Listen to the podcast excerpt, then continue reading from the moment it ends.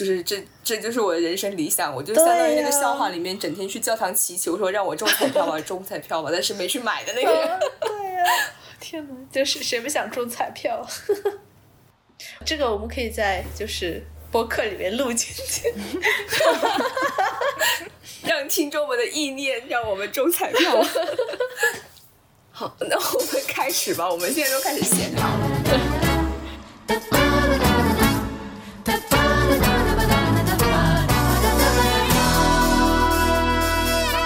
好，欢迎收听普通读者。普通读者是一个案例书籍的播客，不定期更新。我们提到的书都会列在节目下面的介绍或者豆瓣日志中，方便查阅。大家好，我是徐曼兰。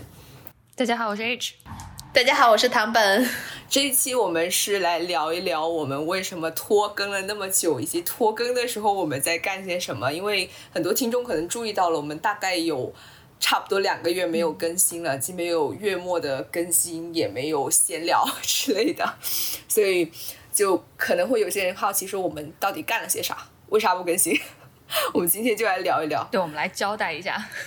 交代一下，对，坦白从宽。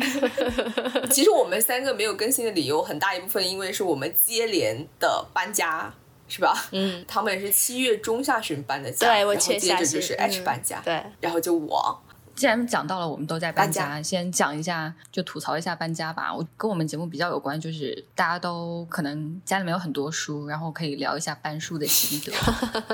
哦，高，我很好奇，就是这么多书，大家会扔吗？就是会送人呢，或者就是说会捐掉呢？呃，最早的时候，然后我我可能还看中文书的时候，然后我就有一些中文书，而且我是从那个国内买回来的，这种就真的是大老远从国，然后让我家人给我从国内搬过来这样子，很多的中文书。然后后来渐渐我就那个读英文书之后，就基本上不怎么去看中文书了。还有那份中文书呢，正好是就是有认识那种。呃，父母的朋友，然后喜欢那个读中文书的那种的，让他们有地方。然后当时是上一次的时候，我们搬家时候也搬不动嘛，我就说那得把这些书全给你，全给您好了。然后您既然喜欢看，我就全给你了，你地方有地方放。然后他又跟我说是，哎，那反正我这书也不算是拿你的，就放这边，你要想要看啊什么都可以过来拿。我说行行行，没没问题的，就是类似共享那样子的，这样是给他们。然后另外一些，但我还有呃，就是很多那种英文书，我买了之后。后看完之后不想要的或者不想保存的，呃话，我就会去卖给二手书店呀。但就算这样的话，我还是有，因为我去卖的那个二手书店是在就比如离我家很遥远的地方，就在那个城，就是那当趟。我因为我住在当趟外面，我住在很遥远的地方，然后所以就，所以就每次你要拿书过去卖的话，就很怎么说，就你很重嘛。然后第一个是这样，而且不是说你所有拿过去书人家都要。大家在多伦多的话，可能都会知道叫 BMV，非常好、比较大的一个多伦多的一个二手书店。然后他那个二手书店呢，里面卖的书也很便宜，很多书都是就十十刀以下的，就新书那种。就我是自己本来甚至他们的客户，我就特别喜欢去那边买书。然后后来我说说，哦，OK，那呃，我既然有书的话，我。可以卖给你们，但是我去卖书的时候，我就就发现那个体验非常不好。就是不是说他们那家店不好，我觉得可能是所有人卖书人的。第一个是你看过的书，其实不管怎么样是你拥有的东西，然后你把它拿去卖，本身你自己可能就觉得啊不好意思。但卖书的时候呢，那些人就好像真的你去拿东西去当那种感觉，像去当铺的。像我没有去过当铺，但就感觉是那种以前看电视里面你去当铺的那种感觉。然后人家说啊这本书五块，啊那本书啊三块，然后给给他这钱，然后把钱往桌上一扔，就那种感觉，感觉就是我去把。我这荡过去的，然后我去两两三次之后，觉得啊，这个体验好不好？我就觉得好好好难过啊那种的。但总体就这种去二手书店卖书的这个体验，对我来说不是特别的好。呃，这次搬家我全部都搬回来了，因为我是从小房子换到大房子，所以我现在房子比较大，然后我就全部都是搬到新的家里头。然后呢，把我想要的一些书、没看过或看过喜欢的书，我要摆到书架里面。剩下书的话，我就放到那个 basement，放到地库里面，就先放那里。然后以后有空的话，我再想怎么去处理它们。哎，是是不是就没有留什么书？我记得好像你上次说，我留就是你基本上一二三我留了我留了六本书，才六本书！天啊，你达到了极！H 不一样，H H 是那个换城市搬家呀，对啊，H 不太一样。对，我是跨好几个州，跨了大概六七个州，就是从美国的西部搬到了东岸。车比较有限，就是我们是自己开了一辆车，然后后面拖了一个拖车。反正就是能够捐掉的捐掉，给掉的给掉。对于书的话，我没有那么大的感情的 attachment。反正只要如果说是我读过了之后，我都不介意给掉，或者是送掉，或者是捐掉。我我看一下我搬家，因为我我也是很多书，然后他 H 刚刚不是说你对物质没有什么 欲望，留恋我觉得我就是欲望太多了，我搬家一个人特别特别多东西，然后最可怕的是我就会陷入一种自我厌恶感，因为我觉得我我应该极简啊，就为了环境，为了自己的生活之类之类，我应该极简。但是事实上我一望过去，我所有东西我都有用到。就有些人可能他是买了很多东西，但是他没有用，那么他就极简就可以就是断舍离掉。但我每样东西都会有用，就是像衣服，我可能一年会多多少少会穿几次，书没看我又不敢扔，就万一自己喜欢呢，就属于一个很纠结的阶段。但幸好，因为我家里面这个房子还还挺大的，就目前还有一间储物室，我堆了十几箱书，我都没打开，就在那个纸板箱里面，空间是够的，但是书架空间不够了，就书架已经放满了。然后还没有新的书架，所以我目前就是在纸板箱里面找书。因为我这边不是很靠近图书馆，所以我一般有什么去图书馆。呃，其实像图书馆很多外文书其实也不全，所以很多时候还是得靠想读的话就得自己买，或者是说在那个网上下载之类的。所以我很多时候其实都是自己买。我觉得我对那个书籍的占有欲还是太强了，这个还是。得改，我我我想极简生活好多年了，极简没下来，所以我一看到 H 在那个 online 上面写的极简生活，我就说哦，我要学习。既然讲到了极简生活，我写到了这这本书，那我就直接来给大家简单的介绍一下我看的这三本书，正好是在搬家的时候，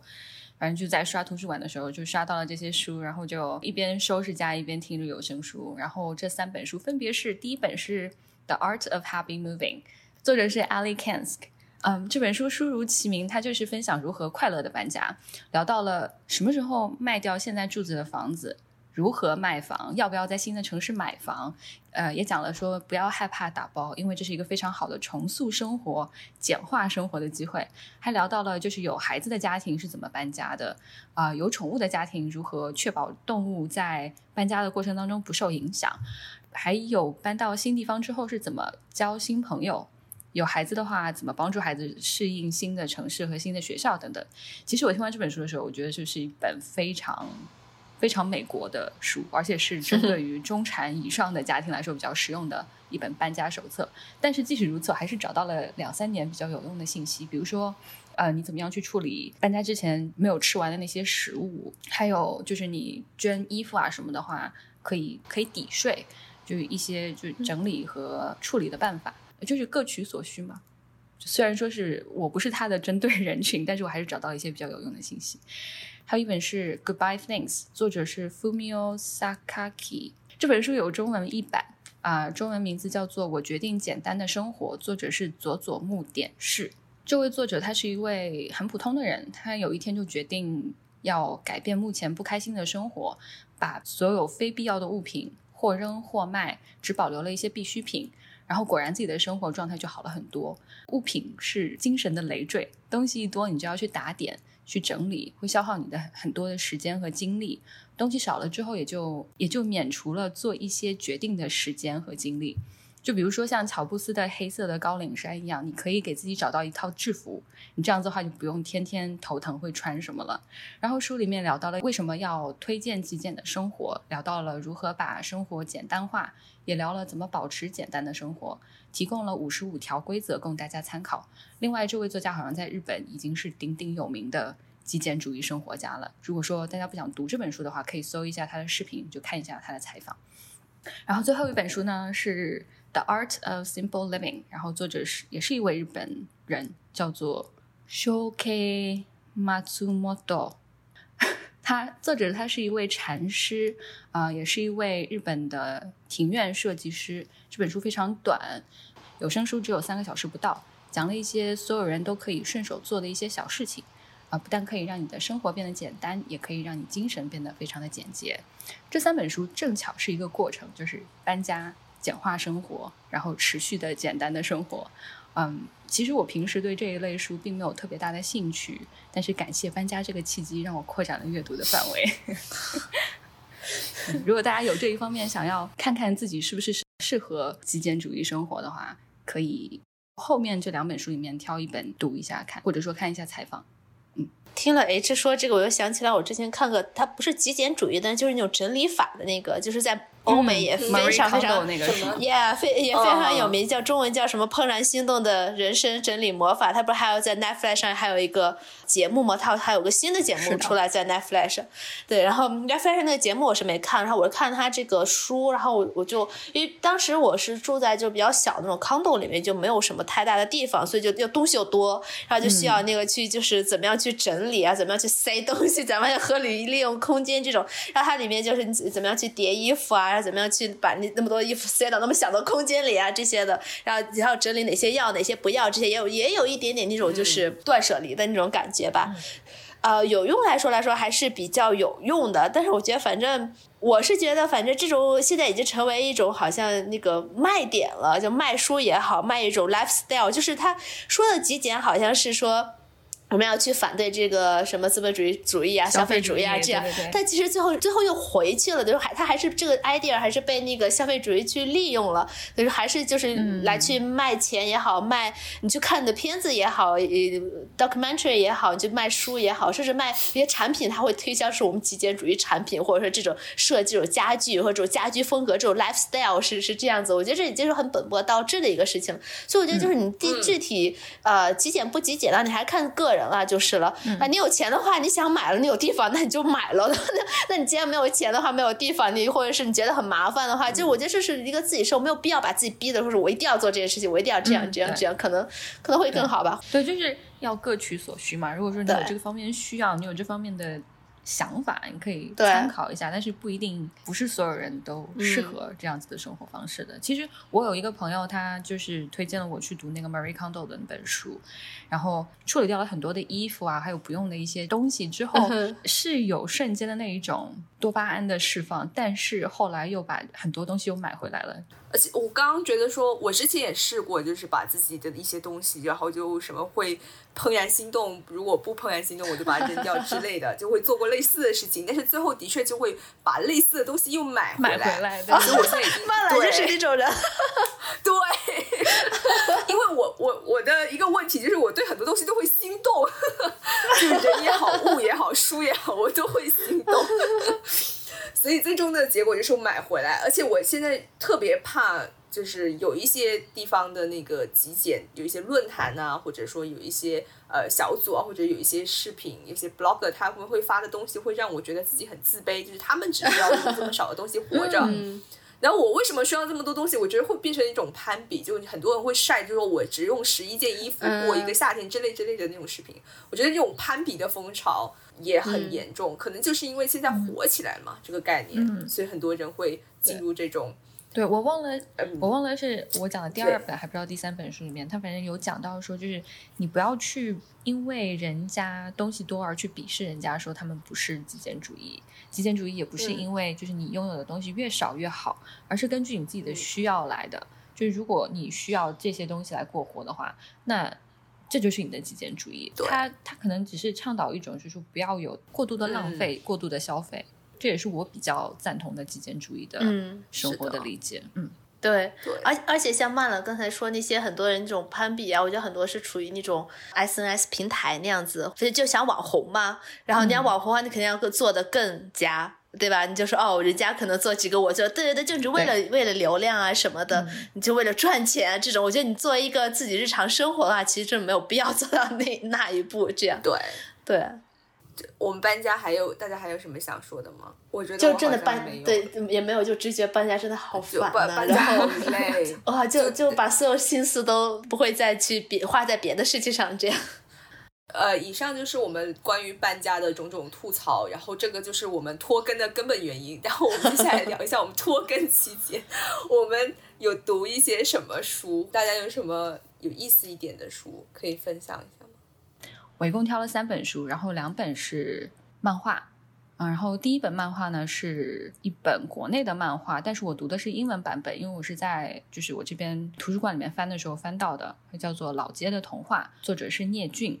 那这是一本漫画，或者说是叫做图像小说，它是关于爷孙俩的四个小故事，背景是北京的胡同。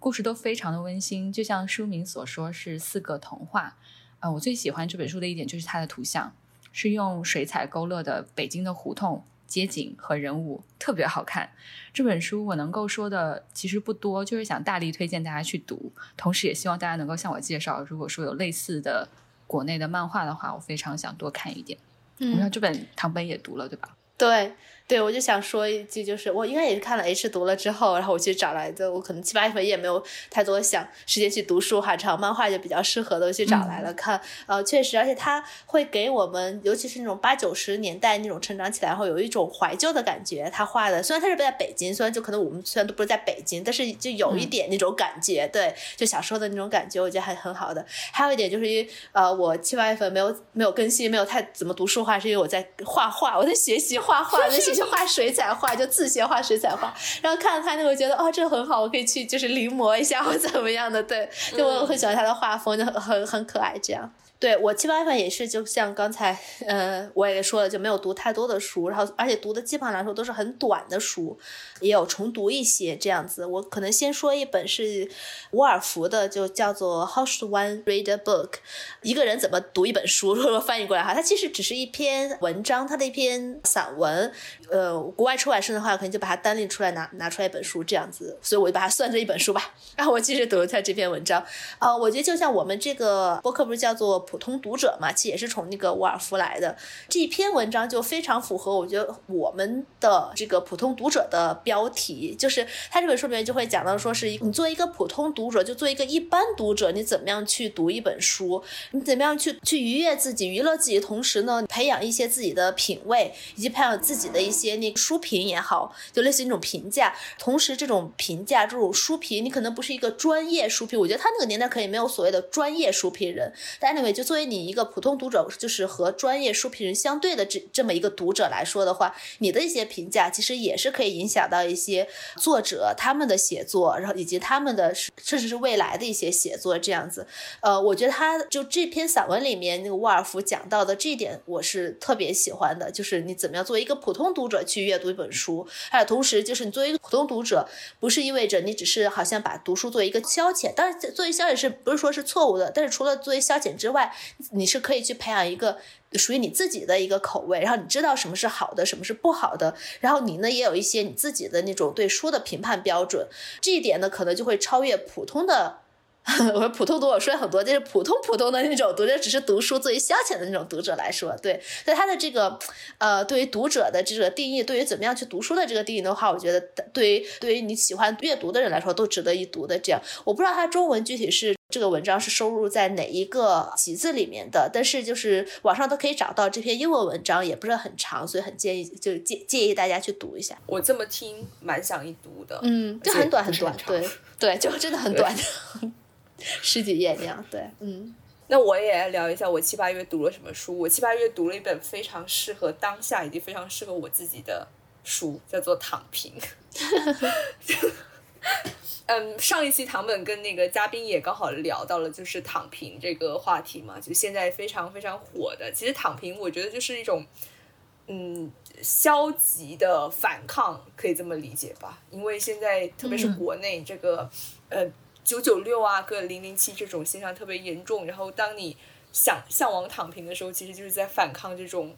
也算是制度，对，反换一种社会的制度吧。这本书其实很适合躺平的时候读，它其实是一本杂文集，就里面有讲，比如说以前法国某些年代，有些人可能讲究喜欢在床上吃东西。然后他就专门为躺平设置了可以边躺边吃的椅子之类的，就是这样子的很有趣的杂文。它其实不是从很理论的方面去分析，它其实是文化史这样子，然后又非常简单的。就是由十几篇组成的，然后每篇都很短。反正我看基本上有零读的都是推荐说你当你躺着来读，真的是非常适合，非常适合躺着，因为很轻，那个纸质很轻很薄一本，所以感兴趣对这个话题感兴趣的听众们可以拿来读一读。这个就是我七八月读的，就是我觉得这个主题挺有意思吧。嗯嗯，H 还读了什么吗？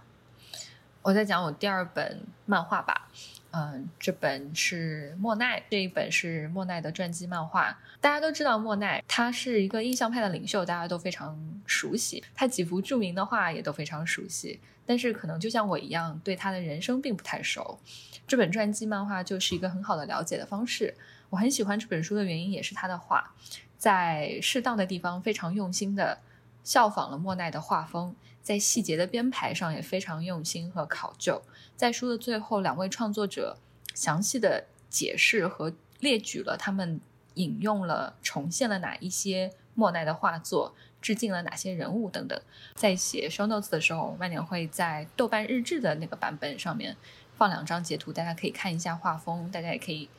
看一下他哪一些是使用了一些典故，用了一些引用，效仿了一些他的画风之类的。然后，如果说大家对莫奈的生平或者说对美术史感兴趣的话，我还是比较推荐看一下这本漫画的。嗯，我在豆瓣上搜了一下这个封面，我觉得看起来这个画风我还蛮喜欢的，对的，挺有兴趣的。对，嗯嗯，就是我真的是觉得，就是大家都非常熟悉他的画，大家都知道印象派，然后大家也都知道睡莲啊之类的，但是好像他的人生的故事就没有像。大家知道梵高那样那么耳熟能详，梵高对梵高比较 dramatic，对对，所以所以其实莫奈他也有很多呃，就是很值得讲的人生的故事，也就是蛮坎坷，就好穷哦。那个时候做了那个呃印象派这个派嘛，它是一个运动嘛，对吧？对，就是要 defy 就是 academia，然后。要到户外去画画，不要在那个室内里面。对对对对对。然后沙龙都不愿意要他的画。对。到最后，他们这个小团队里面一两位画家其实是回归了沙龙了，因为迫于生计嘛，一定要被沙沙龙接受了之后，才会有人请他们画画，他们才才能有钱进来。这样，然后但是，嗯，像德加呀一些和他自己是就是 hold out，他就。非常坚持要继续这个小团体，但是后来就是才知道说德加其实是很有钱的，就他们 他不需要靠绘画 作为生计，对他只是就是他有这个资本可以继续反叛，然后他可以不在乎自己不卖画。但是莫奈不行，他当时是有自己原配一个夫人，然后他还有一个呃他的 patron 的一个太太。反正他就是在支持两家人，就是他们家有好多人，就靠他一个人支持。他就是一定要靠卖画生活，太惨了。然后反正 就大家都应该知道一下，就是不光要知道他的话，应该知道一下他的人生的故事，去了解一下。嗯，好。刚刚聊的这个好现实啊，就说另外一个人家里面有钱，需要卖画。对。呃，那那我说我的第二本吧，呃，我第二本就是这本书叫做《At Night All Blood Is Black》，呃，然后这本书有中文版，叫做《灵魂兄弟》，是去年二零二零年出的，作者是法国作家达维德·迪奥普，呃，然后这本书应该是今年获得了 Booker International 就国际布克奖的一本书，所以我才知道它，然后当时就是。也没有说特别想读吧，或者怎么样。然后最近可能就是七八月份的时候，看到哪个我忘了是通过哪个契机，然后我我就是去读它。问题，而且这本书真的很短，就不到二百页这种的。我想说，哦，OK，我来读一下。读完之后，我没我就没想到我非常喜欢这本书。我一开始读之前，我觉得我可能不会对它感兴趣，因为它是关于战争题材的，是关于一战题材的，关于士兵题材的。然后我觉得我可能对它不是很感兴趣。但读完之后，我却非常喜欢。嗯，它故事讲述的是男主角。呃，是一个黑人，然后他呢就是和他的兄弟，就他们从小一起长大的一个他的视为亲兄弟的呃一个好朋友，一起代表法国参加了第一次世界大战和德国打仗啊。当时在战场上的时候呢，他的这个好朋友就是战死了。这个这小说一开始就是他的这个好朋友就是。马上就要死掉了，但他被炸弹还怎么样炸的，就是支离破碎，肠子肚子都出来了，翻到地上。然后他朋友就是奄奄一息，在他生命的最后一刻，他祈求男主角说：“你给我一个了断，让我死的痛快一些。”但男主角就觉得不行，我不能杀你，呃，我我不能，我不能，就好像他觉得我他不能脏了自己手那样子。但是他又有一种大义，就觉得不，你是我最好交的朋友，你是不是像我的兄弟一样，我不能杀了你，这怎么怎么样？呃，最后呢，他是眼看着他自己的那个呃兄弟。好朋友就是在痛苦中死亡了，但这件事情就对他造成了非常非常大的痛苦，呃，他就一直走不出去。他把他的朋友就是带回到他们那个战壕里面去了之后呢，呃，这个男主角每天晚上就偷偷的跑到。对面那个战壕，德军的战壕里面去去杀一个德国士兵，而且是把他的手砍下来，就他的杀杀的方法非常残忍，他把他就杀死了之后，把他的手砍下来，然后把他的手会带回到，就当做战利品一样带回到他的。本邦法国的这边的这个战壕里面，一开始的时候，第一个手，第二个手，就他杀了第一个人，第二个德国士兵，他们这边的法国士兵呢就觉得，哎，你特别好，特别英勇，特别厉害，然后，嗯，你可以去这样子神出鬼没的去杀害，呃，杀死德国的士兵，然后德国士兵就会对你闻风丧胆，也会对我我们这些所谓的巧克力啊，叫黑人这个士兵闻风丧胆。但是等到第五个还第三个嘛，第四个，然后第五个，后来他一直这样杀，然后。他们本本方的这些士兵觉得，哦天哪，这个人好像就像被诅咒了一样。这这个男主角就他就说他是那种巫师，他会巫术，然后他会说他是被诅咒的。后来还有留言说，其实他的好朋友是被他杀死的。然后他的这个立场就非常非常的尴尬。然后后来他的长官是一个白人呃法国人，就告诉他说：“哦，你要不然就是呃你太累了呀，啊你不要在这个战场上了，你要不要去休息一下？这样你要去后方休息一下，就把他发配到就是后方去去疗养。在疗疗养的这个过程中，他回忆了就是他和他的好朋友当年在非洲的这个他们的和他家庭这样的一个故事，他们怎么样去一起呃来到了这个法国，他们怎么样是被法国殖民，后来被参加了法国。”的这个呃军队觉得好像自己是法国人啊，代表了法国怎么样？他的这个好朋友一个黑人，一个非洲人，想要通过这种战争去证明自己的英勇，证明自己是名誉法国人，去获得自己的这种地位。呃，但是他很不幸去战死。整个这这么一个故事，然后最后他有一个一个结局。然后我觉得这个小说首先它非常非常短，然后它的这个翻译我觉得还是比较好的。而它这个故事就是包含了非常非常多的层意在里面。第一个，它关于战争，关于人性；第二。关于种族，第三个是关于殖民，然后还有关于男女不平等。因为他后面来讲到他家庭嘛，他一些呃，他的母亲，他的那个。呃，喜欢的女孩子呀，什么，他还有一些就是性别的一些融融合再进去，还有一些国家是法国怎么样去通过教育去教导他的殖民地的这些非洲人说，你们是法国，你们要代表法国去参军，你们要代表法国去去呃杀害敌人这样子，整个这种写法以及对于这种黑人士兵的这种呈现方法，对我来说都非常的新颖。然后我自己也觉得他写的很好，然后就很想去再读他其他的一些小说这样子，所以非常推荐。它是有中文版的，所以就很推荐。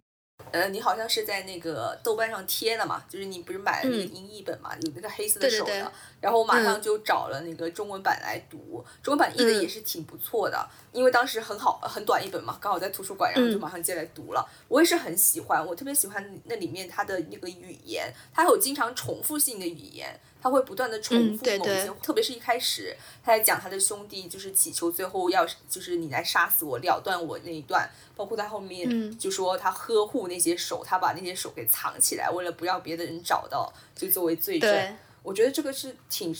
挺嗯挺好读，而且是很不错的一本书。刚刚讲到的很多话题也是，我可能比较少读这方面的。描写战争的书也好，就还有描写黑人士兵，其实我都比较少接触到这些小说。嗯。对我也是，我在读这本书之前，因为我本身对这种战争史的兴趣不是很大嘛，所以我我压根不知道，就是一战的时候，法国军队里面是有这种黑人士兵。其实现在想起来，其实是是可能的，因为他那时候已经法国殖民那个非洲了嘛。对，绝对是是可能，但是就是可能没有被提到的话，你也不会去想到这些事情。然后一说到哦，战争的法国，然后法国和德国打仗的话，你可以想到都是法国可能是白人士兵，然后德国是白人士兵，就可能就这种这种印象，这种 stereotype 话在那边，其实有很多黑。人的视频或怎么样，然后我然后我其实就很想去读一下关于这方面的历史呀，怎么样的，对，就就很有很有意思。好，那我来聊一下我的我的下一本，因为我最近生活过得比较混乱，所以我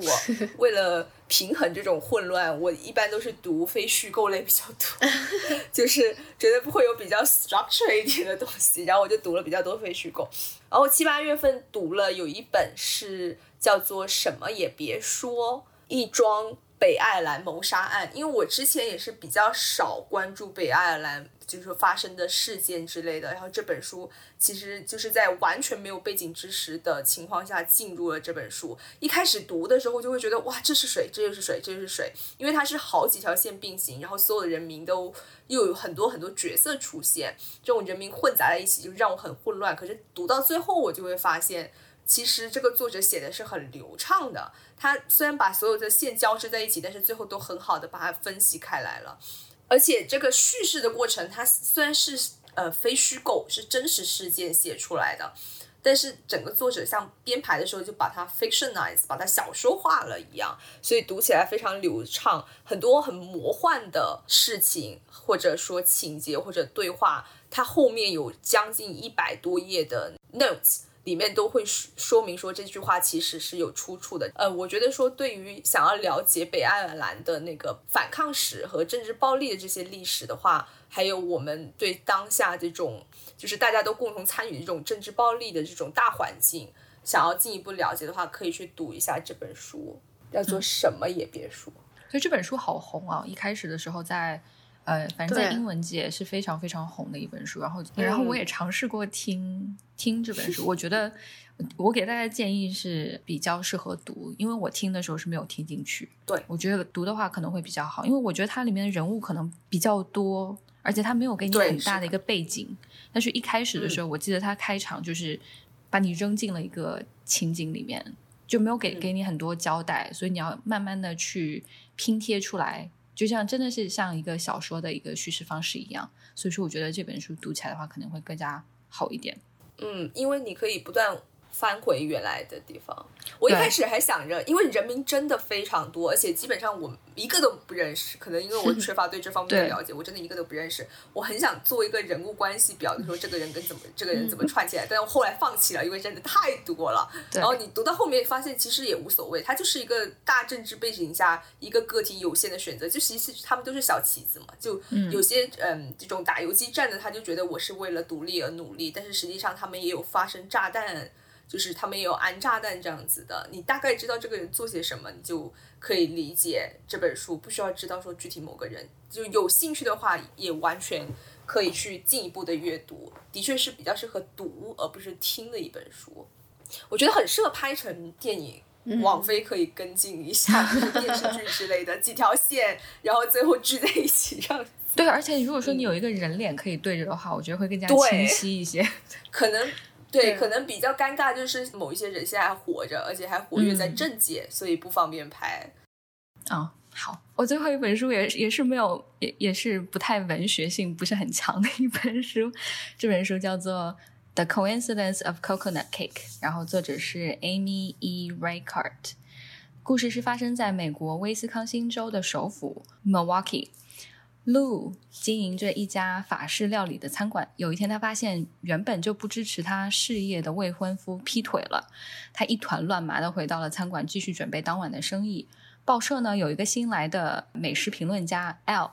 他从英国远道而来，在报社以毒舌闻名。当晚光顾了 Lu 的餐厅，从服务到食物都非常让他失望，甚至是生气。差评第二天就见报了。两个人在不知道对方身份的情况下，在酒吧相遇，成为了朋友，并且陆同意呃带领 L 感受他的家乡，带他吃最棒的食物，同时又安排了很多的娱乐活动。就在两个人增进友谊的时候，本来就营业状况不佳的餐厅，因为差评而面临要关门的危险。两个人在确立了恋爱关系之后，陆决定关闭餐厅的时候，L 首先就知道了陆的身份，但是他。会不会坦白呢？他是不是会呃能够隐瞒他的身份，继续和鹿在一起呢？这是一个非常俗套的爱情故事，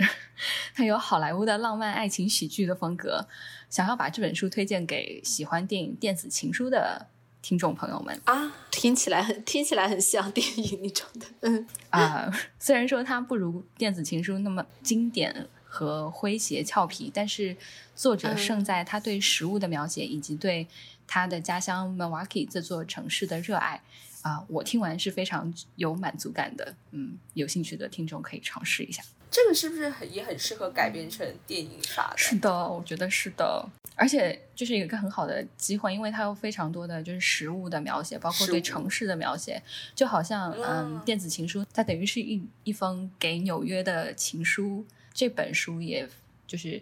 这个城市在这本书当中也是一个角色，他非常成功的通过各种活动和啊美食赞美了这座城市，而且这是不是一个非常热门的城市，也非常冷门的中西部的一个城市，就是我还觉得挺不错的。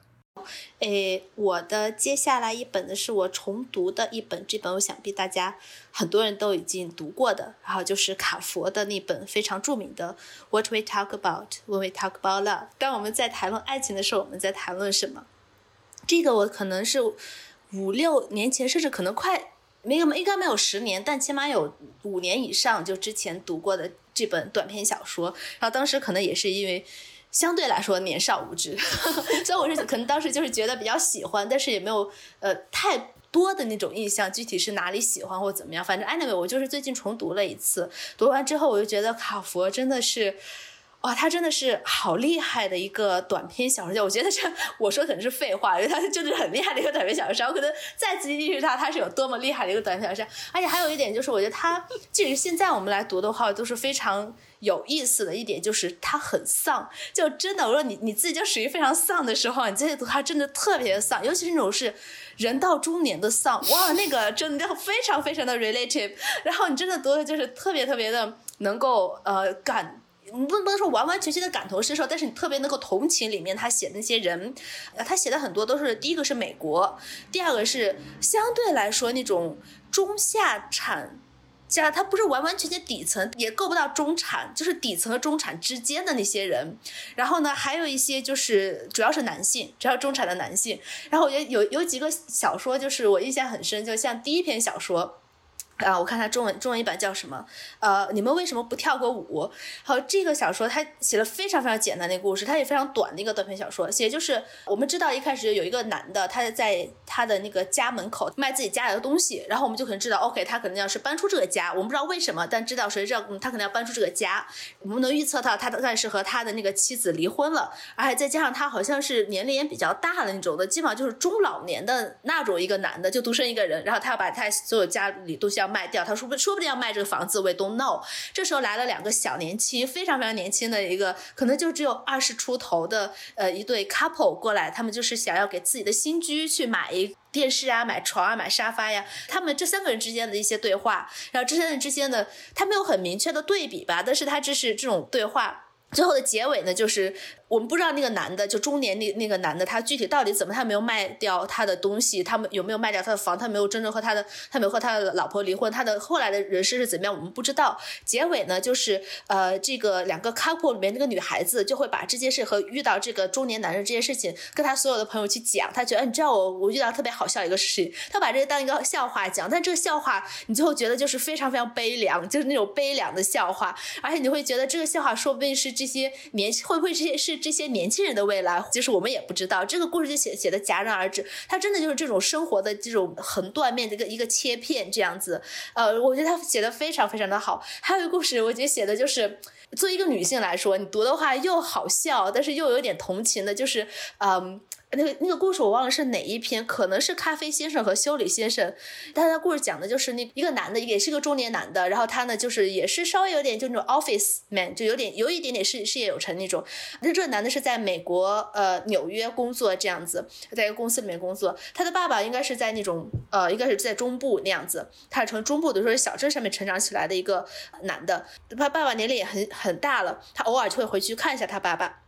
这是他最后一次，这是后来他才知道，这是他最后一次回去看他爸爸。但是在他最后一次回去看他爸爸的时候，他爸爸就是说，在他人生的最后一次向他儿子坦白了一次他的出轨经历。我觉得这这个设定就是非常的，我觉得你一个大概也是一个中年的一个儿子，然后你上有老下有小，欢，你回到老家时候，你爸爸跟你去说一次，而且他爸是在五十多岁的一次出轨经历。我觉得这对于他，不管是他爸爸也好，对于这个男的也好，都是一些人生的崩溃。我觉得，就他爸他跟他坦白说，天呐，我就活了。了一辈子了，我都没有对你妈妈背叛过你爸妈妈，我真是有机会的，我也没有背叛他，我也不知道为什么我这次就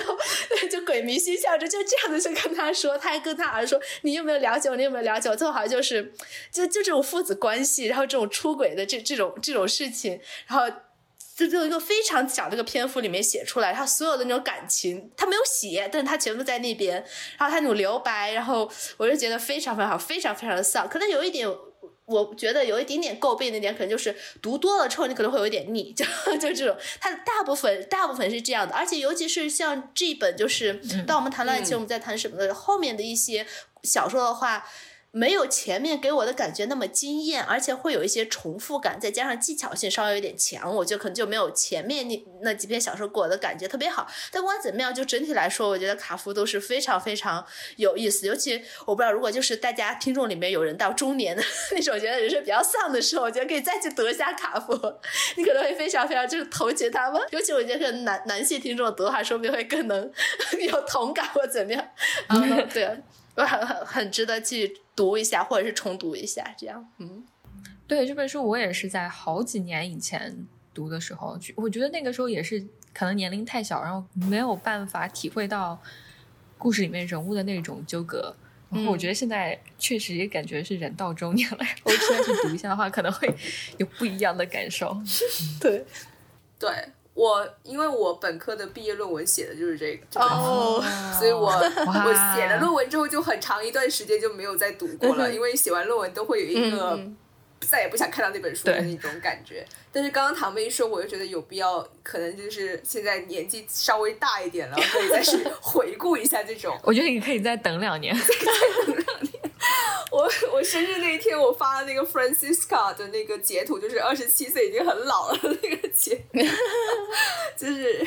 对，在过过几年的时候，或者是你可以先读那么一两篇，你可以你可以感受一下，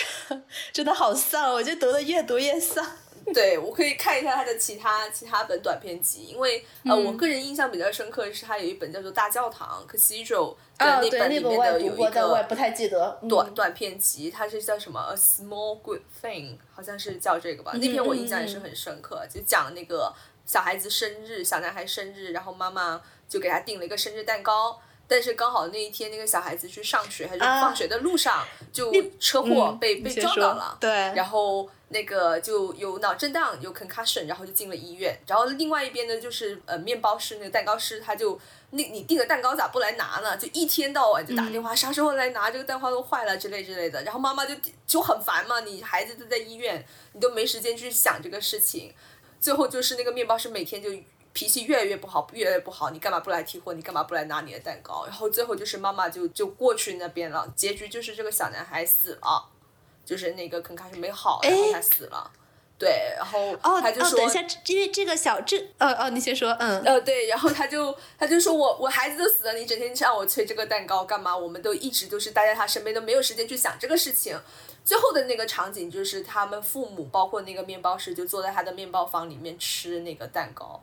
那个结局，那种氛围，我觉得这算是虽然是很悲伤，但是结局还给人一点点温暖，对，还有一点点温情。我我特别能理解这个故事，我觉得他写的特别的安排的特别好吧。你可以理解到那种母亲就是孩子都病了，都在医院呢，都很可能会死。然后另外一边那个你你作为一个面包师，你也很烦，人家订的东西你又不听电话。我觉得我最近特别能理解不听电话这种痛苦，就是我我有事找你，你不听我电话。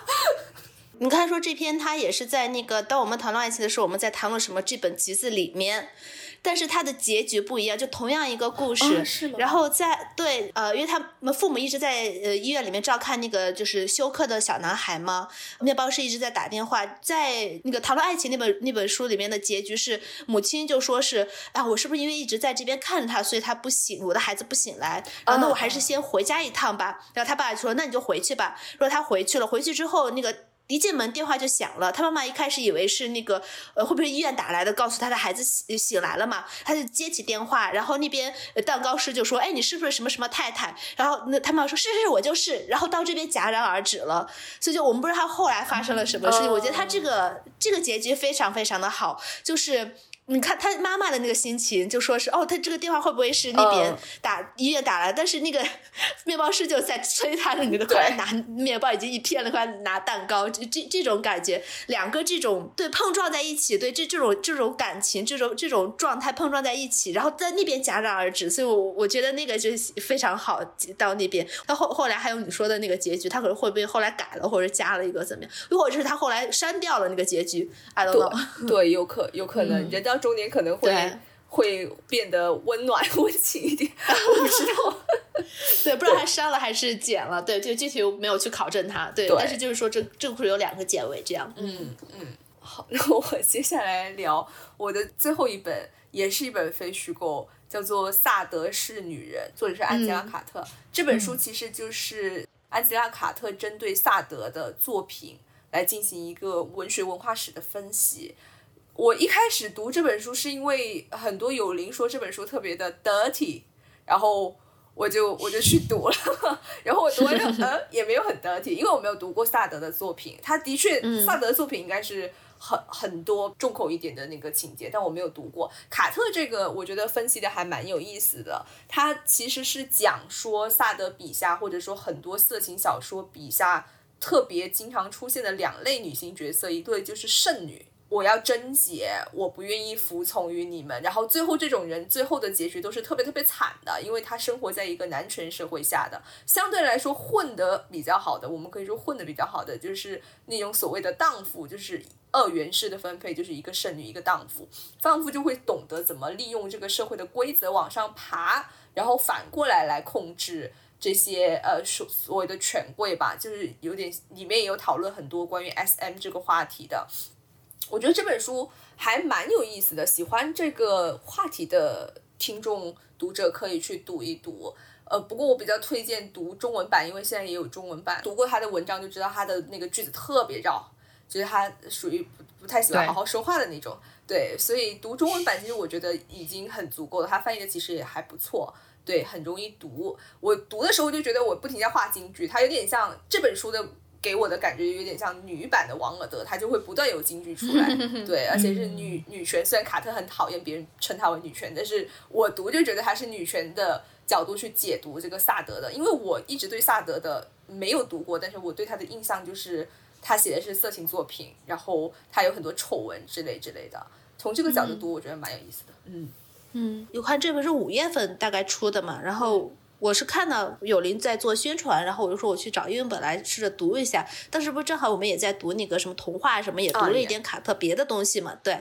然后我就有去读读这个，确实他 英文真的不好读。就首先我没我也是没读过萨德，然后他的英文又不好读的话，我就不是很能 get 到说你到底在分析什么，就是你针对什么去分析。然后我就觉得我是不是应该去读一下萨德了之后，我再去看你的分析，我才我才能够觉得哦，我觉得你对，或者说我。觉得你和你哪些又不同于 whatever，，反正当时也是读了一点点，然后又做别的事情，也就没有读下去了。中文版其实我还有点兴趣吧，但我还是可能想先去读一下萨德，然后再读这本书。这样，嗯，我我反而是读了这本书，不太想读萨德，因为它里面其实 关于情节已经写的蛮多了，然后我就看这个情节又是什么。群交啊，又是什么 SM 啊之类的，我就觉得我可能不是很想读萨德，太重口了。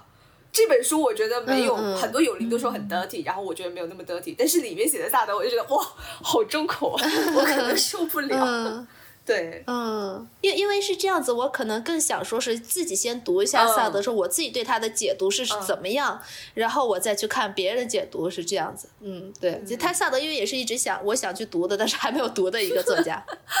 我我是刚才听到曼兰讲的时候，我就想到那个上野千鹤子分析，就是日本的几位男性作家，反而有让我想要去读原作的这个欲望，批判性阅读，对批判性，就也我也会想同时去看一下萨德的书，然后看对比一下他的观点和我自己的观点。嗯嗯，我很期待你们俩。就是有人去读一下萨德，然后告诉我说，嗯，这个文本本身是怎么样的？因为我比较担心，就是他写的情节是很重口，但是他的那个作为文学作品来说，他有没有什么值特别值得读之类的？嗯，或者说有听众读过萨德本人的作品，然后觉得说啊，这个其实作为文学作品来说也是很值得一读的，那我就会很想去读。我希望我最近可以去。读一下，因为它的书好像也不是很长，所以我我最近我觉得我可以去找来读一下。对，就一百多页的话，嗯。哦，那那我就最后提一本吧，就是也是我最近读的《空空如也》，作者是竹松。重逢 是那个演员吗？对，就是就是演那个《孤独的美食家》的那一位，就是五郎，就我们大家熟知的五郎。对，这本书就是因为他也是最近在日本出版了之后，很快被就是中文引进了嘛。我就很好奇，还再加上就是那种呃读书倦怠期的时候，也不知道想要读什么，就因为我读书倦怠期，所以我去重读了一个 卡佛的一本那个短篇小说集，然后再加又读这种比较好读的这这种书啊。我觉得就是如果你对五郎这个人比较感兴趣的话，五郎这个人比较演五郎的这个 演五郎的这这个演员比较感兴趣的话，然后以及你对可能就是这种日本呃流行文化、日本娱乐圈比较感兴趣的话，我觉得这本书还是值得一看的。反正他在微信读书上也有，所以我是在微信读书上面看的，里面有一些小的那种。呃，小文章啊，小散文呀，我觉得还小随笔呀，我觉得还蛮可爱的。好，分两个部分，前面一个部分是有点像他那种空想类的，有一点点像小说，但又又有一些像随笔。后面是那种随笔。好，前面那些的时候，我就觉得我，因为我不知道他是不是真的还是假的。好，你就觉得哦，那些演员原来在演演戏的时候，其实不是一直在想台词，而想一些乱七八糟的东西，然后想一些什么，哎，那个演员，然后我好看他很眼熟啊，怎么想？哎，我明天要吃什么？就好就想乱七八糟这些事情，我觉得。以后我去看日剧的时候，我会脑补哦，这演员好像看起来很认真在念台词，其实他是不是在脑子里在想什么乱七八糟的东西？对，我就这我就觉得很很有趣。然后后面后面那个一些是他呃日常的一些生活一些小随笔，然后里面有一个就是可能也是大家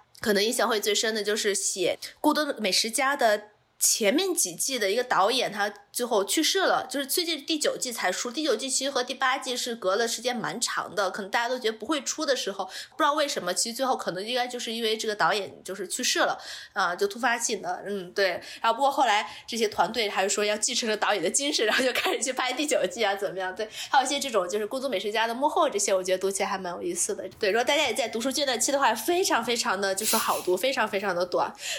所以可以推荐大家看一下，这样，嗯。我觉得这种日系随笔是不是都蛮容易读的？像我之前喜欢芥雅人，然后我就读了他的两本随笔集，也是很容易读，而且也觉得好可爱。我因为我没有读过松重丰的这本，我就我就印象对那个芥雅人比较深刻，就是他喜欢去书店买一些。读不懂的书，然后那个店员问他说：“你的挑书标准是什么？”就是他选了托斯托耶夫斯基啊，什么日本近代史啊之类的书。他就说：“我现在就是工作完的，喜欢买的书就是那种可以边喝酒边说啊读不懂啊的那种书，就是那种可以边喝边觉得啊我读不懂。” 就是你写的是什么的那种感觉，就边吐槽边读，我觉得好可爱。然后还有说他分析角色，他就说他是按照那个卡拉马佐夫兄弟三兄弟三三个人嘛，代表三个品质，就大哥他代表的是力量，就是情感力量。就比较冲动，然后伊凡二哥代表的就是思辨，他会怀疑上帝是不是存在，然后最小的阿廖沙代表就是爱，然后他会根据每一个角色来说，啊，这个角色实际上就是百分之二十的伊凡加上百分之十八的多少多少人，然后剩下就是什么，他会以这三个角色来拼出他那个剧本里面的角色，我觉得这些都很有意思，所以我还蛮想读一下松重丰，看看他的奇思妙想。哦，我最后再聊一本，因为我也是属于读书倦怠期，一方面是因为忙，一方面是因为暴躁，所以所以就烦躁，不是说暴躁，烦躁。嗯，然后所以我也读了一些图像小说，然后我读了有一本是叫做《My Lesbian Experience with Loneliness》这一本，我觉得这本还我还蛮能 relate，因为它讲的是一个二十七岁母胎单身的女生。第一次叫了风俗小姐进行初体验的故事，就是他在日本，他是一个日本人，然后他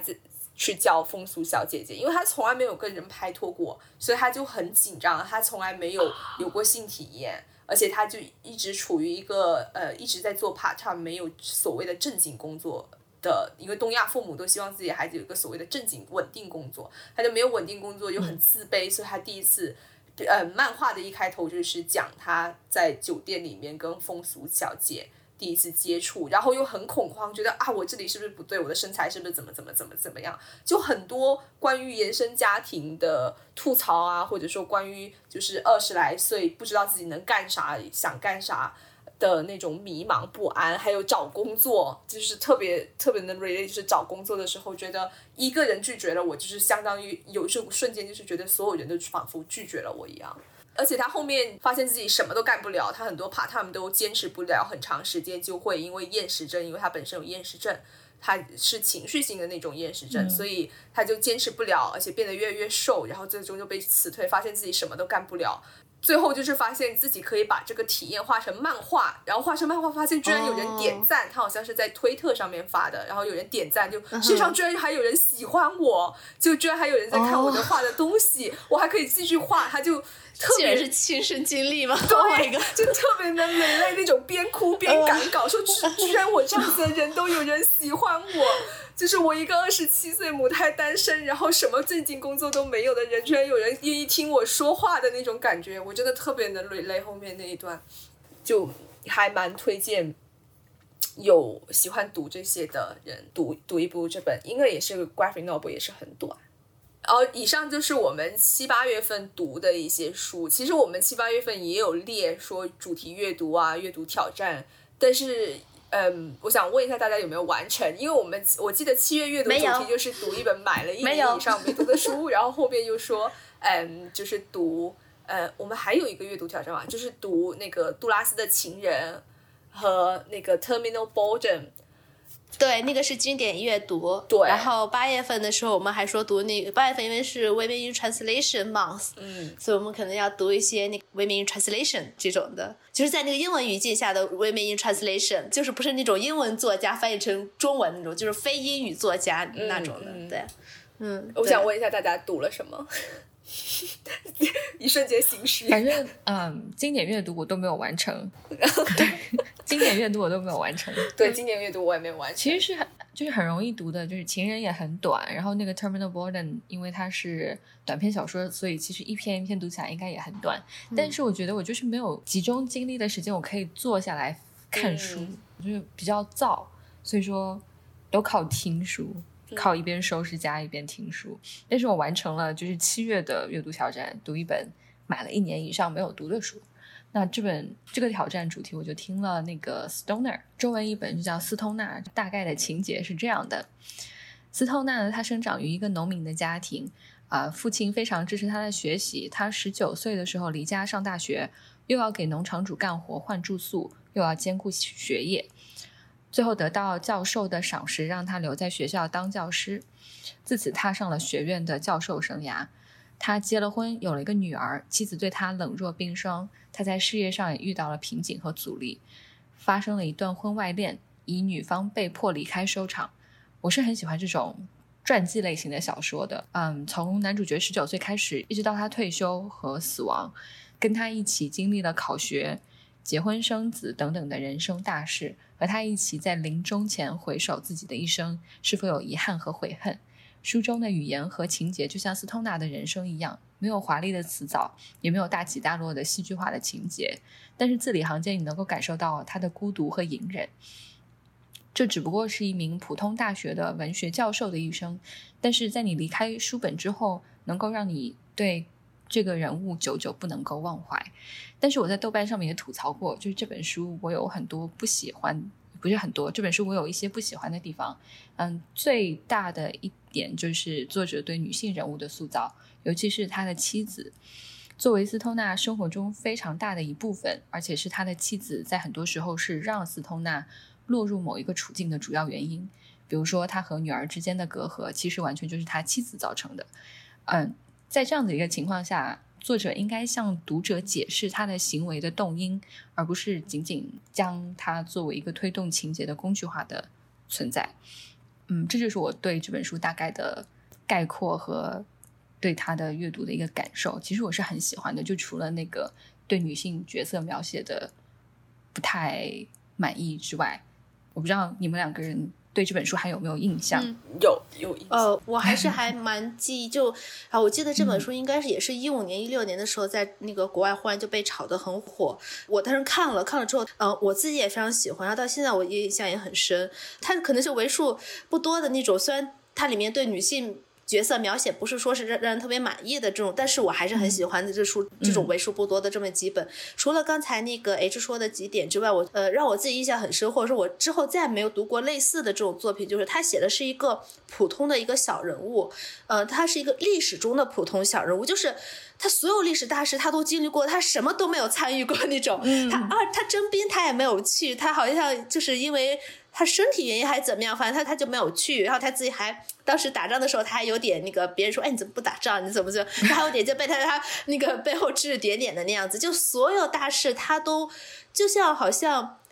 就在外面的风一样从他身边刮过，但是他其实什么都没有真正的参与到。所以我觉得这个人，你说他是一个普通人。他也算是普通人，但他又有点真正的在向阳塔的那个人，然后就从来没有出去过的那么一个人，就很有意思的这么一个角色。他甚至可能那种写作方法有点令人那种自恋的那种感觉那样子。还有一个呃令我印象很深的就是最后的结尾的地方，他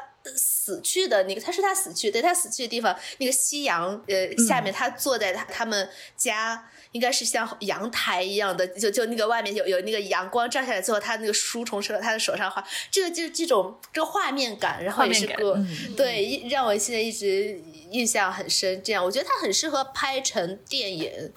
让那种英国去拍，就是虽然它美国片子，但是这让英国去拍，然后就有点那种闷骚，就是对节奏很慢，对对对，节奏很慢那种文艺片。我觉得我在听的整个过程当中，我觉得就像是看完了一场就那种人物传记的那种电影。对我我因为读的可能有点久了，不是很记得具体发生了什么，大概的脉络我还是记得的。不过我我跟 H 一样，我就是很想吐槽他对女性角色的那个塑造，特别是后面那个。婚外情的那一段，我特别想吐槽。对他学生那一段，嗯，对，那写的让人觉得，嗯，其实是一个我蛮，就是像这个男主这样，是我蛮向往的一个状态的，就是一直都不参与到什么大事，就关在一个象牙塔里面，一直是做做研究。对，就是做学问，然后对学问特别钻牛角尖那种状态。对。其实我七月份也完成了这个阅读挑战吧，算是就是读一本买了一年以上没读的书，因为太多了，选择性太多了，很多书都买了一年以上没读，所以就随便挑了一本俄国文学史米尔斯基的这本上下两大册。没有什么好说的，因为就是文学史，然后我就挑了一下我喜欢的作家读。我觉得这是一本很适合对俄罗斯文学感兴趣，但是又没有读很多的，很适合呃拿来做索引来读。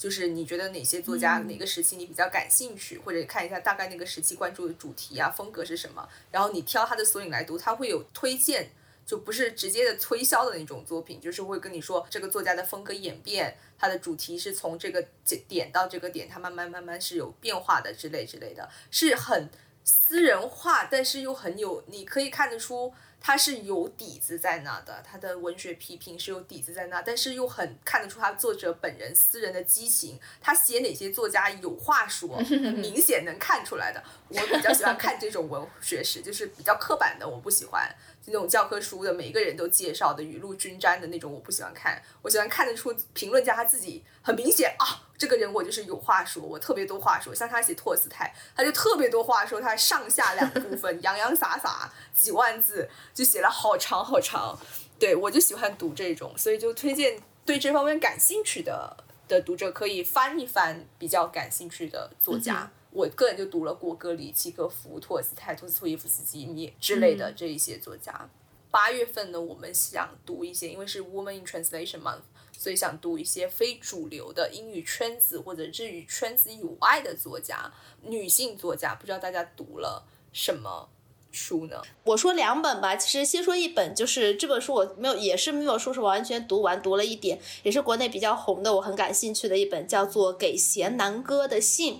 这本书呢是一个短篇小说集，就是书名给贤南哥的信是这个赵楠著的，里面还有一些其他人的这种小说。就怎么说，我觉得还是像金智英那那种一样，就是为了去对，为了去抒发一些东西而去，而且他这种也不是说是那种女权的，他那种是。一种呼唤女性意识觉醒的这种小说，它等于说是通过一个女孩子给她的前未婚夫了，其实叫做呃贤南哥的这个信，叫分手信，然后来去细数他们之间交往过程中哪些这些男的是属于厌女症，哪些他觉得是觉得不对，觉得哪里有些不好的那种那种，而且这些是很多是我们在交往过程中你没办法说出来的，或者你会觉得会不会是你自己的问题或怎么样，可能这些会有一些让我们大家尤其年轻的女女性。去读的话会有一些同感，但我觉得可能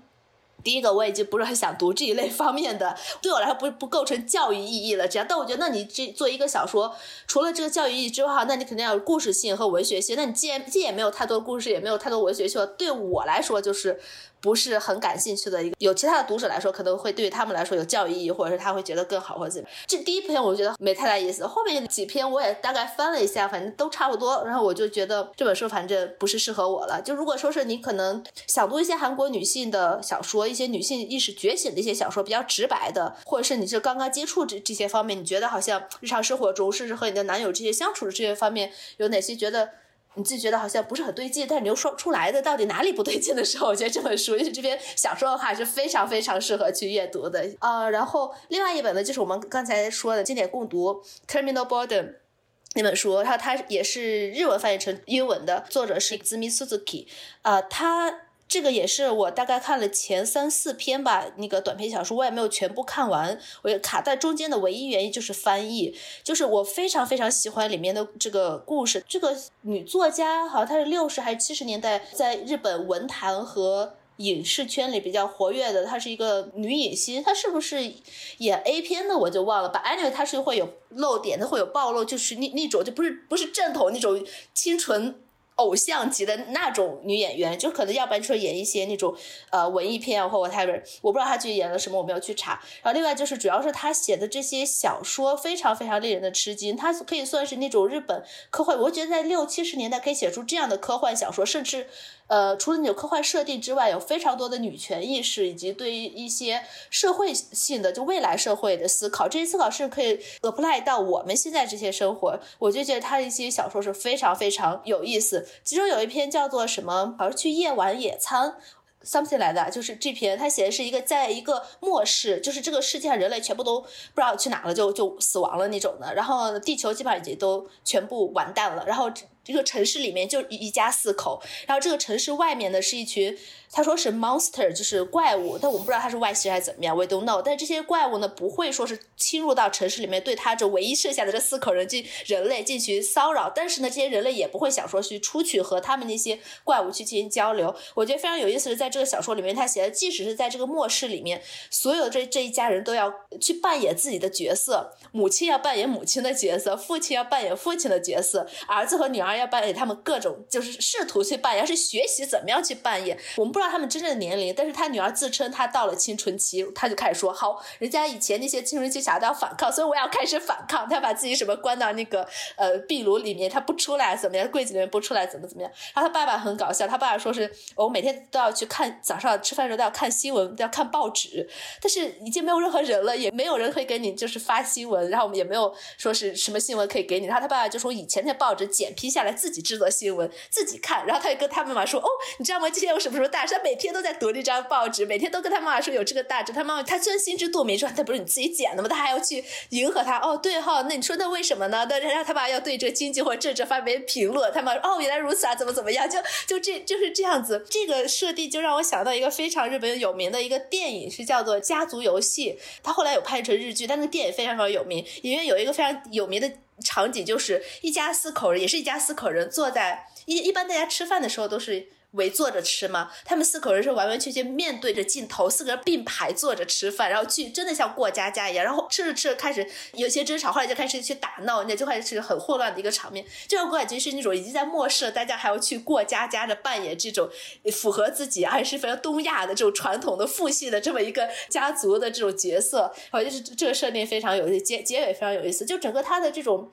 小说都写的非常有意思，唯一就是我刚才说的他那个翻译，我觉得他翻译非常就太过太过的英语化，他非常里面的俚语呀什么的，像刚才说那个小说里面，他那个男主角就是这家的呃儿子，他叫做 Junior，我想说为什么一个日本 日本人，因为他的名字还叫做 Junior，我就怎么想都想不到他那个日文对应到怎么样，就我我没有办法把它联系到那个日文的那个语境下面去，所以我就非常非常好奇他这个用怎么样的日语去写的，他那原文是怎么样的，是不是像英文翻译的？这这样子让我们现在读起来这么样的震惊和吃惊的，感觉这么前卫的这样的小说，所以我就一直停在那边没有读下去。然后日文书我我就没办法买到那个日文书，所以我就没有读到，非常遗憾。这样，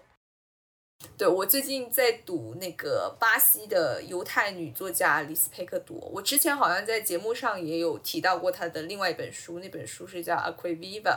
然后最近我就在读她的那个中译本，包括《星辰时刻》《家庭纽带》和《隐秘的幸福》这三本。新生时代是我去年读的了，然后我最近在读这个《家庭纽带》跟《隐秘幸福》这两本都是短篇小说集，嗯，我个人很喜欢它，哎，我我也说不出我哪里哪里喜欢了，因为短篇小说集就很难概括它。他讲的基本上很多都是以女性为主题的，很经常都是呃，特别是他早期的小说集是以他自己为蓝本的，因为他本来是一个家庭主妇，他自己在家自己家里面很苦闷，所以他就投奔于写作，所以他的很多女性角色都是家庭主妇或者困在某一个困境里面的女性角色，我觉得这一点是很有共鸣的一点。呃，另外我很喜欢他对很。多情绪的捕捉，这个可能跟我提过的那个《Agriviva》有共通的地方，就是《Agriviva》都是全部几乎没有情节，都是情绪的表达。呃，这个短篇小说是相对来说比较有情节，但是也有很多关于情绪的表达。我个人很喜欢它，虽然我。很难表述出，可能因为我今天没写稿，呃，我很难表述出我到底喜欢他哪一点。他们好像也读了这个，他们可以聊聊刚刚刚读完《新鲜滚热辣》那个《星辰时刻》。对，其实其实你之前在说那叫什么阿阿格维瓦，来那个我也读了，它英文译本译名嘛，所以我没有把它和这个李斯佩克朵联系在一起。你刚才一说才哦。对，好像他是对他是一个人，所以我就能 get 到，就为什么这样说，是因为我今天看你 Mark 他另外一本书之后，我本来想去找那本书，但是他因为微信微信读书上没有中文版，我又去找了他就最有名的那个《星辰时刻》去读，然后我呢也是先是看的中文版，但是我不是很能读进去那个中文译版，我又去找了一下英文版，然后英文版我觉得翻译非常的流畅，就行云流水那种，因为它里面你也读了《星辰时刻》，它是写的就就有点那种也不算是意识流吧，但是就是那种一语的那种感觉很多嘛，就一那个男所谓那个男。作家他一直在那个念絮絮叨叨絮絮叨叨说很多话，作为那种絮絮叨叨那种感觉，你用那种非常流畅的那种英文去读的话，非常容易能读下去。所以我非我就蛮喜欢英文的。但是有一点就是，我读的时候为什么老觉得就是这个好熟悉啊？就这种这种文风，这种风格为什么很熟悉呢？然后后来我发现，哦，对哈，我读了他的那个阿格菲吧，原来是一个人的。对，所以我现在这边这边就是才联系上这样子。对我，我觉得还我可能没有骂的说那么喜欢他。然后我觉得《星辰时刻》也是他，我觉得就还好，因为我读了一半，我还没有读完，但我肯定会把它读完。呃，我有一点一个疑问，就是我不知道他为什么要去设定成一个男作家，然后去说哦，他要去写这么一个北方来的，呃，就非常非常普通的这种，嗯，这种打工小女孩这个人，所以。我这点我一直很好奇，我读了一半了，我我还很好奇，我就我不知道为什么他一定要借就假借这个男性的这么一个角色去写这么一个故事。如果同样一个故事你放到现在这个年代，二零一零年以后这种作家去写的话，肯定不是这样的风格。为什么他要这样子写？这种这就很还很好奇的。你这么说我也觉得蛮有意思的，因为我是最先接触他就是读这一本，所以我对他。其他的作品没有很了解，所以我没有觉得很奇怪。但是现在因为读了他的其他一些作品，他基本上都是以女性视角为主，或者就是没有特定的男性、女性的视角，就很少见到。很多友邻都说他们最喜欢的都是《星辰时刻》，反而我不是特别喜欢《星辰时刻》，我觉得写的太工整了，特别是读到后面设计的太过巧妙，反而就不是特别喜欢。我更喜欢《爱归 Viva》。嗯，呃，我个人我个人比较喜欢他的那两本短篇小说集。呃，嗯我印象比较深刻的是，应该是《隐秘的幸福》里面有一篇是讲。嗯，是隐秘的幸福还是家庭纽带？就是讲一个家庭主妇，她觉得自己很幸福，她觉得她的生活很平缓，就是外面一切都很和平，然后她就准备给家里人做饭，直到她就是描写一个瞬间，她在车站上面看到一个流浪汉，然后就在看到流浪汉的那个瞬间，他的世界的平衡被打破了，因为他意识到说，他的世界之外还是会有这样人的存在。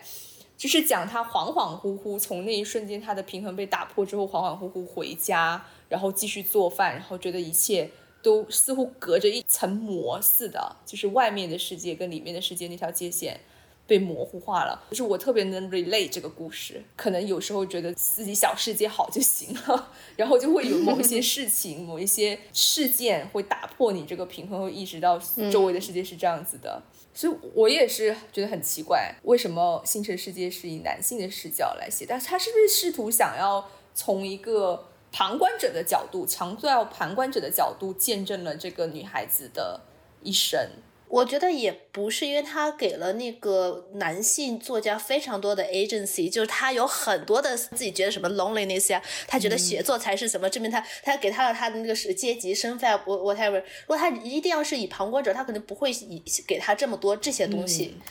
是我现在读到的目前，我甚至觉得他是利用写这个女孩子，然后去塑造这么一个男性作家的这种感觉。就我不知道为什么，我又不懂，我又很好奇，嗯，我不懂他为什么这样写。Anyway，我会去读完它之后，说不定下一期我可以跟你 share 一下那个就星辰时刻的我的感想。嗯，这样一说，我更加好奇你下一期的反馈。对我也要去翻一下这本书，因为我我不是具体不是很记得，我就记得最后的结局会比较清晰一点。嗯，等我们下期等他们读完这本，书是不是也是很短？就哇，很短，就一百多页吧，嗯。对，很短。李斯佩克朵他的在国内就出了这三本书，就是我刚刚提到这三本，然后《京城时刻》是中经典，就是这个出版社它会有嗯中篇经典，然后另外两本属于短经典，都是非常短、非常薄的。对，所以我才拿起来看的。我本来想着今天能看完，然后今天看了一半，没看完。好，以上就是我们七八月份读的一些跟阅读挑战或者说呃名著阅读相关的书吧。名著阅读是不是大家都没读？汤会读了吗还没？有就读了那个《Terminal Bolton》，反正我没读，两本都呃没。对，其实是之前，呃，其实之前提过了，对啊，所以就不提了。嗯嗯，好，那我们就最后就来聊一下最近读什么书吧。嗯，就说一本吧，时间有限。对，时间有写？我最近在看一本图像传记啊、名字叫做《A Bag of Marbles》，作者是 Joseph Yofo，好像是这样读啊。嗯，我刚读完他的第一部分，他讲的是一一家从俄罗斯移民到法国的犹太家庭，然后他们经营这一家理发店。故事发生在二战期间被德国纳粹占领的法国，然后兄弟两个人 Morris 和 Joseph 有一天就被父亲叫回家，给他们讲了一个故事，说我像你们这么大的时候，有一天被父亲叫了去，然后让我不要被啊、沙皇争去打仗，然后赶紧离开家里面，然后相信他自己能够靠自己的聪明活下来，而且活得好。于是他当晚就离开了，走走停停，挣了些钱，走了几年，一直走到法国才安顿下来。然后现在纳粹来了，就轮到 Morris 和 Joseph 他们两个人要离开。然后当晚，他们就像他们的父亲一样，带了一些钱就上路了。然后我现在就是看到这里，这是根据作家 Joseph Yofo 他自己的自传改编的漫画。我对这个作家一无所知，所以我不知道接下来会发生些什么，但是我非常期待能够继续读完它。呃，我最近在读的这本就是 Janet Winchson 的新书，她的新的散文集 essay 集叫 Twelve Bytes 十二字节。这个 I C 集里面主要是 Janet Winchson 她写的是一些当下的科技，尤其是那种 digital capitalism 呀，或者是 digital 的这些 technology，呃，以及工人性别这些方面的东西，可能来说对于就是如果是专业来说，肯定不会说是特别的艰深的那种，肯定就是科普文的那种。但是如果你要喜欢那个 Winterson 他的文风和他的叙事方式和写作方式的话，我觉得还是蛮值得一读。我还是刚开始读，刚读到第一篇，我觉得第一篇非常有意思，就是如果你读过他的上一本小说是上一本对上一本小说 Frankistan 的话，然后第一篇呃书你就知道他为什么会去写那么一一本小说，因为他在第一篇 I C 里面就去重说了这个玛丽雪莱、拜伦和那个 Ada Lovelace 他们这些人的事，就全部是在那个 Frankistan 里面的那个设定的那些人，他们当年是去在一个地方四个人一起和拜伦，呃，他们四个人一起在那边，然后就开始玛玛丽雪莱就开始讲故事啊什么的，然后最后写出来那个科学怪人这本书啊，怎么怎么样，这些事情和。现在以及未来和 AI 啊，和我们现在一些技术啊，然后 gender 啊这些怎么样去联系在一起的？然后后面还有写到那个 Ada Lovelace，因为我们节目里面有提到过 Ada Lovelace 的一个童书。还有如果你要再去看那个 Winterson 去讲，再去讲一遍那个 Ada Lovelace 的故事的话，你会觉得哦，他讲的多好啊！就和和你不是说那种童书不好或者怎么样，但是这种就完全另一种讲述方式。看到豆瓣上有些人说他不是很喜欢那个 Winterson 这种跳跃的呃写作方式，可能。对于读者来说，不是说是特别好理解还是怎么样。反正读第一篇的话，我觉得还我还蛮喜欢他的这种风格。可能是因为我知道他在讲什么，我不知道后面如果讲一些我自己不知道的东西的话，我能不能 get 到。但总体来说，我觉得就是他这种写作风格的话，不是那种呃很教条的科普性的文章，也不是那种很艰深的学术性的那种文章，所以还是比较另类和原创性的。虽然他就可能讲述可能是有些大家都知道的一些东西的话，但还是很。去推荐去读一下这样的，我还蛮喜欢的，很期待后面的文章。嗯嗯，我最近没有在读什么书，因为我刚好昨天刚刚好读完那个李斯佩克朵的《家庭纽带》这本短篇小说集，所以我刚好是属于一个书荒的。刚想刚好想问你们俩，说有没有什么书推荐？就想读了，觉得人生还有希望呢。丧的书我没有，有希望的书我们都没有。呃，我刚刚好，呃，前几天读完那个 Alice Smith 的 Summer，我终于读完了，就是四季终于读完了。但我觉得 Summer 还是比较给你希望的那种。对，所以我读了就觉得真的就是抚慰到我，因为特别是讲到 pandemic 的一些情节。呃，就会回想起去年读的时候给我很多希望，让我觉得啊，世界还是美好的。所以我现在特别缺这种书，因为我自己平常也是比较喜欢读一些丧一点的书。所以我目前在读的一本，在听的一本书就是《The Eighth Life》，就是那本哇，那本好厚的一本，九百多页的。我我不太确定我能不能听下去，反正我最近就散步在听嘛，就是放松一下，放松一下，试试看。嗯，它是还蛮好读的。我看书是看了大概。几十页，他就讲说，在遥远遥远的一个东欧的国度，然后这家巧克力商就有一个秘方之类之类，就现在还没开始展开真正的故事，目前只听到这一段，所以不知道后面会怎么发展，会不会好好玩一点。这本我也是蛮期待的，我也想找个电子版先读一下看看，我们可以一起听，然后可以做一个互助小组。对，可以。以上就是呃我们这一期的闲聊，解释了我们为什么失踪了这么久，以及失踪的时候我们在干些什么。嗯，希望之后可以尽量多更新。我昨天刚刚看到，就是我们小宇宙上面有听众留言说，还以为我们停更了哦，我们弃更了。我我们会坚持更新的，但是普通读者就是就是很难。像我们三不是动不动就会各自就会陷入什么倦怠期啊，或者就是因为工作的原因，各种各样的原因。嗯，我们之后会尽量努力更新的。嗯，请大家理理解。好，我们这一期就到这里了，我们下一期再见，拜拜，拜拜，拜拜。